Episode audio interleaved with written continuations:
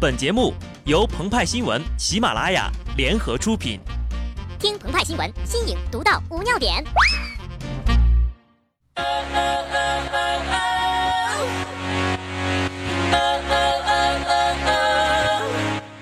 本文章转自澎湃新闻澎湃联播，听众朋友们，大家好，我是机智的小布。现在这年头呀，女孩子们每看一部剧就要换一个老公，贪心一点的就是多一个老公。无论中日韩还是美英法，不论老中青或是弯直双，只要犯上了，就单方面宣布是自己的老公了，怎么拽都拽不走呀。然而这已经不是什么新鲜事儿了，新鲜的是，就算男主不是人，照样可以强行撸成自己的老公。尤其在这样一个春风荡漾的季节，尽管《太阳的后裔》宋仲基已经对广大少女进行了一次毁灭性的打击。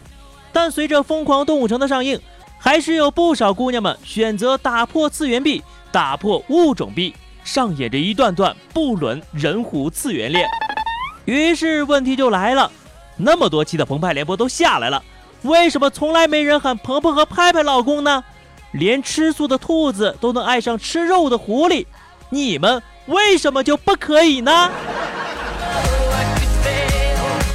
老话说得好，自古红蓝出 CP，这是二次元世界中的真理，在迪士尼的动画电影里也同样成立。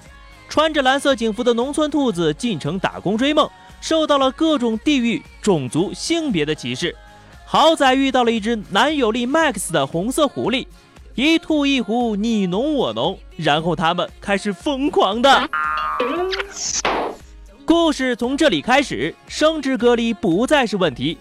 若是达尔文泉下有知呀，一定会跳出来把他们批判一番的。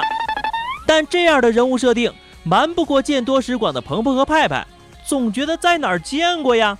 直到我们翻出了第二张节目配图，《红猫蓝兔七侠传》是2006年推出的一部长篇武侠动画连续剧。当时呀，年少的我们傻傻分不清红猫蓝兔和蓝猫淘气这两个系列。一度还以为呢是蓝猫的染色体变异，或者受到了外太空的辐射，又或者是跟随当年的潮流才染了一身的红色离子烫。但不管是红猫还是蓝猫，能让小朋友看得开心的就是好猫。高瞻远瞩的中国动画人，早在十年前就想出了这样的红蓝 CP，还敢说中国电影缺乏优秀创意吗？而兔狐项链的设定又是从何而来呢？二零一一年，我国曾经推出过一部纯三维制作的动画电视系列剧《小狐狸发明记》，其中呀，主角是聪明伶俐的小狐狸，还设定了任性可爱的兔子小公主，以及害羞乖巧的兔子小妹小甜甜，组成了三角关系。导演真是用心良苦啊！该剧甚至还在二零一五年推出了剧场版《兔子镇的火狐狸》。迪士尼梦工厂，你们颤抖了吗？听到这儿，不少朋友肯定会惊呼：“哇塞，原来外国人搞的那些玩意儿，咱们也有啊！”这个还不是最绝的，其实吧，老祖宗早就把兔子狐狸的梗玩的溜的不行了。兔死狐悲这个词儿，大家都耳熟能详吧？它最早出自《宋史》，后见于元曲。明朝罗贯中写《三国演义》第八十九回写道：“或曰：兔死狐悲，勿伤其类。吾与汝皆是各洞之主，往日无冤，何故害我？”这个词的原意呢，是表示对同盟的死亡或不幸的伤心。但是到了现代，也不知道是哪个缺心眼的，跟《疯狂动物城》里一样对狐狸有偏见，觉得狐狸呀为了兔子的死而悲伤，肯定就是假惺惺的。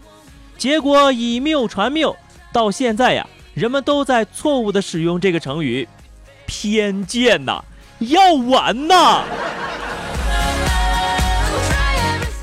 兔子和狐狸一个组合，奔跑在希望的田野上，一路上大家伙儿互相帮助，共同克服重重苦难，这个不就是《疯狂动物城》的故事吗？只不过呀，在中国，这是一部爱情悲情，丛林深处。苦苦寻觅了很久的猎人张弓搭箭，瞄准了小狐狸的身躯。只听“嗖”的一声，离弦之箭刺破了森林的宁静。刹那间，小兔子竖起了一对大耳朵，灵敏地察觉到了这不祥之刃。